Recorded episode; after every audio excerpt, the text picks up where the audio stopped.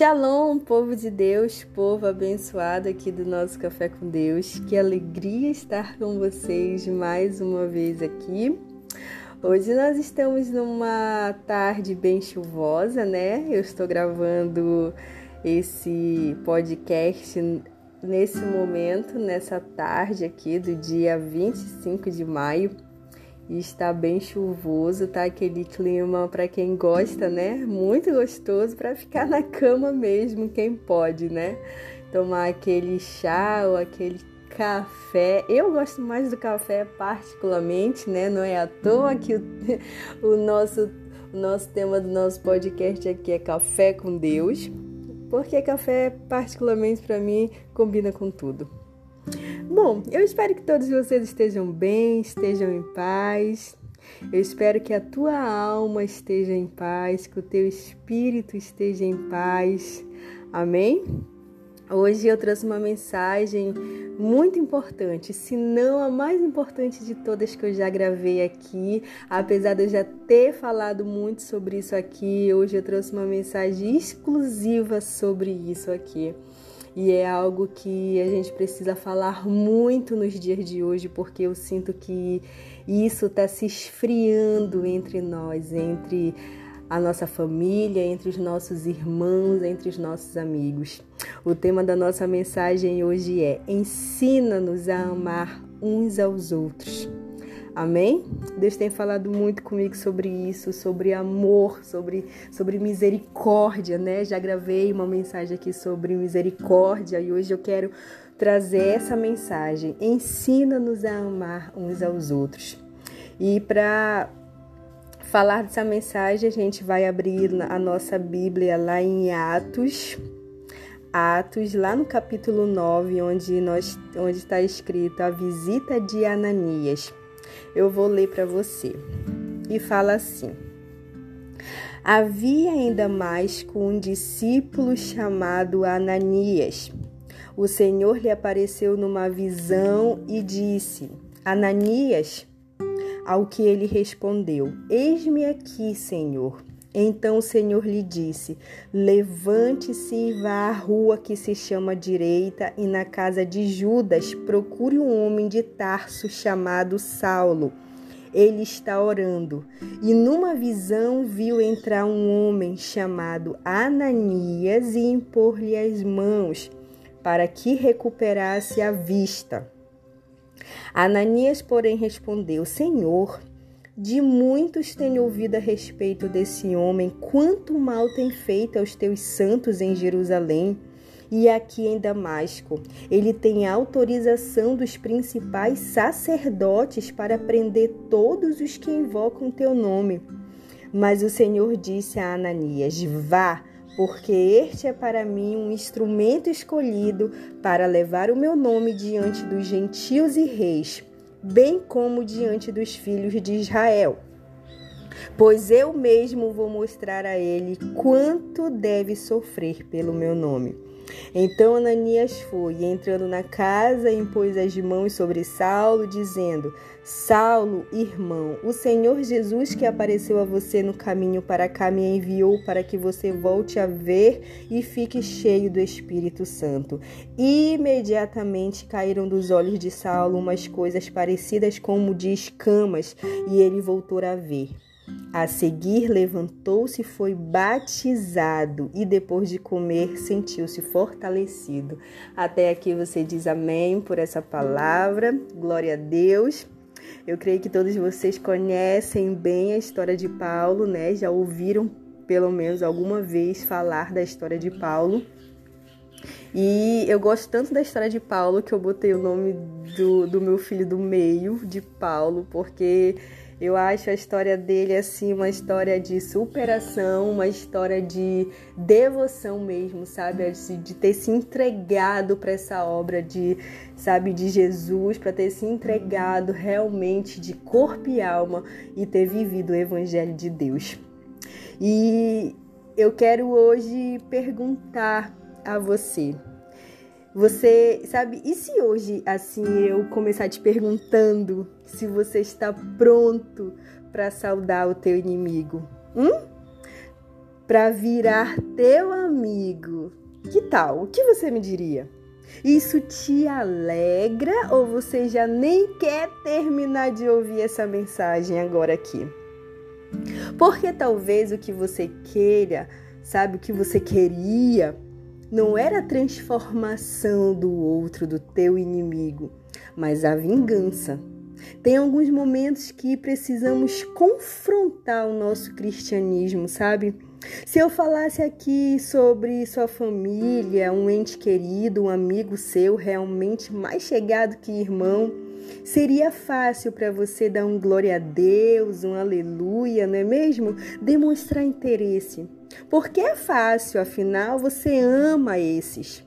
Então é fácil para você crer que Deus opere sobre eles cura, libertação, milagres. Mas quando se trata de alguém que você sabe que nutre ódio de você ou vice-versa, você é totalmente descrente porque se trata de algo relacionado a você. Então, se te odeia, então você acha difícil para Deus transformar essa pessoa. A nossa luta, você sabe que não é contra carne nem sangue, mas contra espírito e potestade. Sabe? E se a gente não vigiar, a gente fica tão debilitada a obedecer à vontade soberana de Deus, aos princípios da Sua palavra e à vontade do Espírito em nós que a primeira reação é levar para o pessoal e atribuir então sentimentos de ódio também, de ira, de insatisfação contra pessoas e não contra o inferno, espíritos que estão usando essa pessoa. Você entende isso? Agora, quando a coisa é boa, por exemplo, agimos de outra forma. Por exemplo, se Deus me usa para trazer mensagens para abençoar a tua vida, você glorifica a Deus. E com o passar do tempo de tanto me ouvir aqui, você passa a nutrir um tipo de afeição por mim, por entender que Deus me usa para abençoar a sua vida. Você discerne que isso quem faz é Deus. E não há nada de errado nisso. É normal esse carinho, essa afeição por, por pessoas que nos aproximam de Deus. Agora, qual é o problema? O problema é quando João fala que nós somos desse espírito, desse segundo que eu acabei de de colocar aqui, mas falando a estes que são exatamente como nós, pessoas que reconhecem a ação de Deus na vida de outras pessoas e são capazes de glorificar a Deus entendendo que ele se manifesta através da vida de pessoas. Entenda, ao falar a estes, ele vai dizer: vocês não podem ter dois espíritos, vocês precisam saber de que espírito sois. Que espírito é esse? O espírito que reconhece que toda boa dádiva, todo dom perfeito não é de vós, mas do Pai das luzes, em quem não há sombra alguma de dúvida ou variação. Logo, se eu estou fazendo aquilo que é bom, a responsabilidade, bem como daquilo que faço, não pertence a mim, mas pertence a Deus. Somos ótimos para discernir o Espírito de Deus para essas coisas.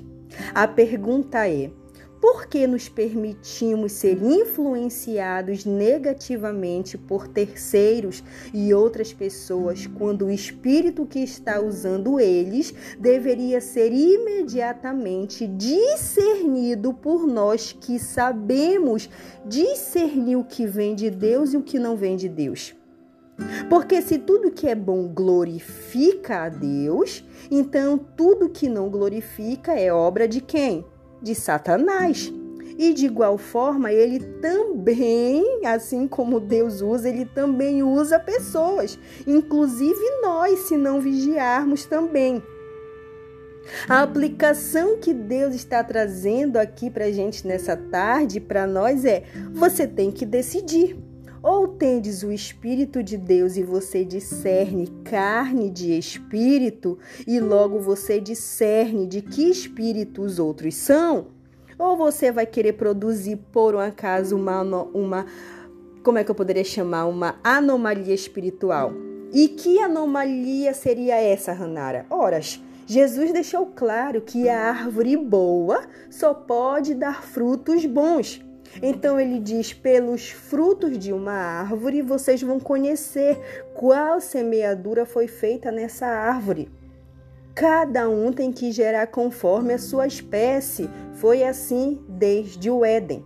Não tem por que ficarmos embaraçados, atordoados, se sabemos discernir quando alguém que está sendo usado pelo inimigo para atrapalhar nossa vida ou tentar nos difamar, prejudicar. Se a gente sabe discernir qual é o, Espírito de Deus, nós também deveríamos saber discernir quando alguém está sendo usado pelo inimigo. Você deveria manter o nível de influência de Deus sobre você para orar por essa vida que te persegue. Ser resistente, ser resiliente, porque maior é o que está conosco do que o que está no mundo. Mas não qualquer reação contrária e revés da vida de alguém que o inimigo esteja usando contra você rapidamente faz com que, sabe, a sua oração seja mudada. Então, sabe, eu não vou dizer vocês, eu vou dizer a gente, porque eu me incluo nisso aqui também. Eu também estou aprendendo cada dia mais. Então a gente vê, sabe, gente usando a autoridade que Deus deu, a graça que Deus deu, o acesso pelo nome de Jesus que Deus deu e começa a fazer orações que fazem você não ser ouvido e não ser por Deus respondido também. Não porque não tem o Espírito Santo, mas porque você, pelo, pelo ódio que sabe que o outro nutre de você ou vice-versa, não faz questão não tem boa vontade de discernir o que é do espírito. Ou que o espírito, sabe, o que o inimigo está fazendo na vida dessa pessoa para te afrontar. Você sentimentaliza porque se trata de algo relacionado a você. Aí fica querendo colocar Deus na parede, pedindo para Deus descer a espada nele, descer a espada nela, sabe? Para mandar castigo para isso e aquilo e aquilo. Ora, por acaso você não sabe de que espírito você é? Você sabe, nós precisamos começar a orar, pedindo mais para Deus. Deus, melhora em mim. Porque eu não quero andar cocheando em dois pensamentos. Eu não quero que as ações do mal contra mim influenciem a minha capacidade de obedecer o teu espírito que governa sobre mim. A perseguição de um outro irmão sobre a tua vida não pode influenciar a sua tendência espiritual. Você precisa estar subordinado ao que Jesus disse aconteça o que acontecer. Paulo, antes de ser é, é, antes de ser Paulo, era Saulo e provocou muito mal enquanto ainda era Saulo era perseguidor da igreja. Lembra do sangue inocente de Estevão sendo derramado sem que o julgamento dele fosse terminado, graças ao consentimento de Saulo, porque sem a autoridade dele ninguém poderia ser apedrejado. De perseguidor, Paulo passou a ser perseguido depois da sua conversão. E mesmo depois da sua conversão, Paulo afirma que de todos os religiosos, ele era sua, da sua seita o pior de todos. Agora me diz, sendo Saulo ainda quem era, quem é que orava por um desgramado desse? Ninguém. Ninguém orava por ele. Quando você vê um homem mau matando um homem bom, você não pensa se o homem mau tem família, se ele é amado. Você pede consolo para o filho, para a família de quem? Do homem bom que foi morto. Mas pasmem, o homem mau também tem mãe. Muitos têm família assim, são amados por essas famílias. E às vezes a mãe ainda é da igreja. Nós precisamos, sabe, viver nesse, nesses últimos tempos um batismo de amor. Precisamos aprender com Jesus a amar uns aos outros. Nós vemos Jesus intercedendo por Pedro, gente, que era um vacilão nós vemos Jesus intercedendo por Pedro ao Pai para que guarde ele, porque o inimigo estava cirandando, querendo tragar ele. Jesus não perde investimento e o vacilão do Pedro convertido ganha mais de 3 mil almas e o Espírito Santo desce e você sabe o resto da história. Você entende o que Jesus está querendo nos falar hoje aqui? Precisamos orar, orar pelos que nos perseguem Orar pelas vidas onde ninguém quer investir tempo de oração. Quando foi a última vez que você orou por alguém que te feriu?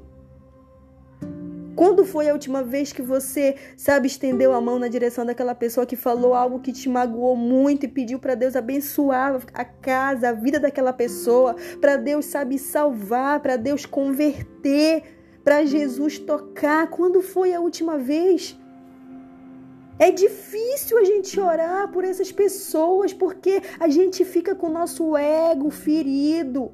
Eu não estou dizendo que você não tem o direito de se machucar, não. É claro que as pessoas, uma hora ou outra, acabam ferindo a gente. Mas Deus nos ensinou que nós devemos orar por essas pessoas. Jesus nos ensinou que nós devemos amar essas pessoas porque são nossos irmãos também porque estão sendo usados pelo inimigo contra as nossas vidas. Então nós precisamos discernir. Se nós sabemos discernir o que vem de Deus, então nós sabemos discernir quando é o inimigo usando pessoas para nos afrontar. Quando foi a última vez que você orou por alguém assim? Saibam de que espírito vocês são e servem, e então vocês saberão a vontade do Pai para as suas vidas. Lá em João 13:34 fala: "Um novo mandamento dou a vocês: amem-se uns aos outros como eu os amei. Vocês devem amar-se uns aos outros." Porque quando nós amamos, sabe, menos aqui, aqueles que menos merecem ser amados, então eu, poder, eu, então eu posso afirmar, então eu posso dizer, essa pessoa tem o Espírito Santo. Essa pessoa é semelhante a Jesus, porque é muito fácil amar quem nos ama, é muito fácil amar quem nos faz bem. O difícil é amar aqueles que nos feriram, aqueles que nos magoaram, que nos machucaram. É difícil a gente demonstrar amor por essas pessoas, muito menos orar, muito menos colocar o joelho no chão para orar pela vida dessas pessoas. Mas nós só seremos melhores. E Deus só colocará coisas maiores sobre as nossas vidas quando nós aprendermos a amar aqueles que menos merecem ser amados, porque foi assim com a gente também. A gente não merecia e mesmo assim Deus resolveu pagar um preço. Deus resolveu entregar o seu único filho por amor de nós e Jesus pagou esse preço. A gente também não merecia. E mesmo assim nós recebemos porque foi graça, foi misericórdia, foi amor. Nós precisamos, sabe, ter esse olhar mais de misericórdia. Nós precisamos orar para que Deus, sabe, nos batize, sabe, um batismo de amor sobre as nossas vidas por, aquele, por aquelas pessoas que menos merecem. Quantas pessoas, quantos relatos na Bíblia a gente vai ler do começo ao fim de pessoas que não mereciam, que ninguém via nada, mas Deus foi lá, transformou, mudou a vida daquela pessoa e aquela pessoa, assim como Paulo, muitos outros, serviram a obra de Deus. Nós precisamos orar uns pelos outros, nós precisamos amar uns aos outros. E se isso é difícil para você, tenha a humildade de orar e pedir para Deus te batizar em amor te dar um batismo de amor sobre a tua vida, para que você possa, sabe, vir a perdoar verdadeiramente quem te magoou, para que você possa ter a capacidade, sabe, a maturidade de botar os teus joelhos no chão e orar por aquela pessoa que um dia te feriu, que um dia te magoou. Isso é evolução espiritual, o nome disso. Evolução espiritual. Nós precisamos desse batismo de amor nesses dias que nós estamos vivendo, onde nós nos deparamos com tantos corações frios. Não é verdade? Que Deus te batize, sabe? Que Deus derrame sobre a sua vida um batismo de amor para que você e eu possamos cada dia mais orar e amar aqueles que menos merecem, porque foi assim conosco também. Amém? E eu quero que você tenha em mente uma coisa: amor não é um sentimento, ele é uma escolha, uma escolha que nós fazemos todos os dias ao acordar. Amém? Eu espero ter te abençoado através dessa mensagem. Eu espero que você realmente medite e reflita sobre essa mensagem. Que Deus te abençoe nesse dia, nesse fim de tarde, que, a, o, que o Espírito Santo, que a paz que vem dos céus possa estar repousada sobre a tua casa, sobre a tua vida, sobre a tua mente, sobre o teu coração. Amém? Que Deus te dê um final de semana abençoado, que Deus te guarde, que os anjos do Senhor te guardem. Amém? A gente se vê no nosso próximo podcast aqui no nosso Café com Deus. Um grande abraço, até a próxima.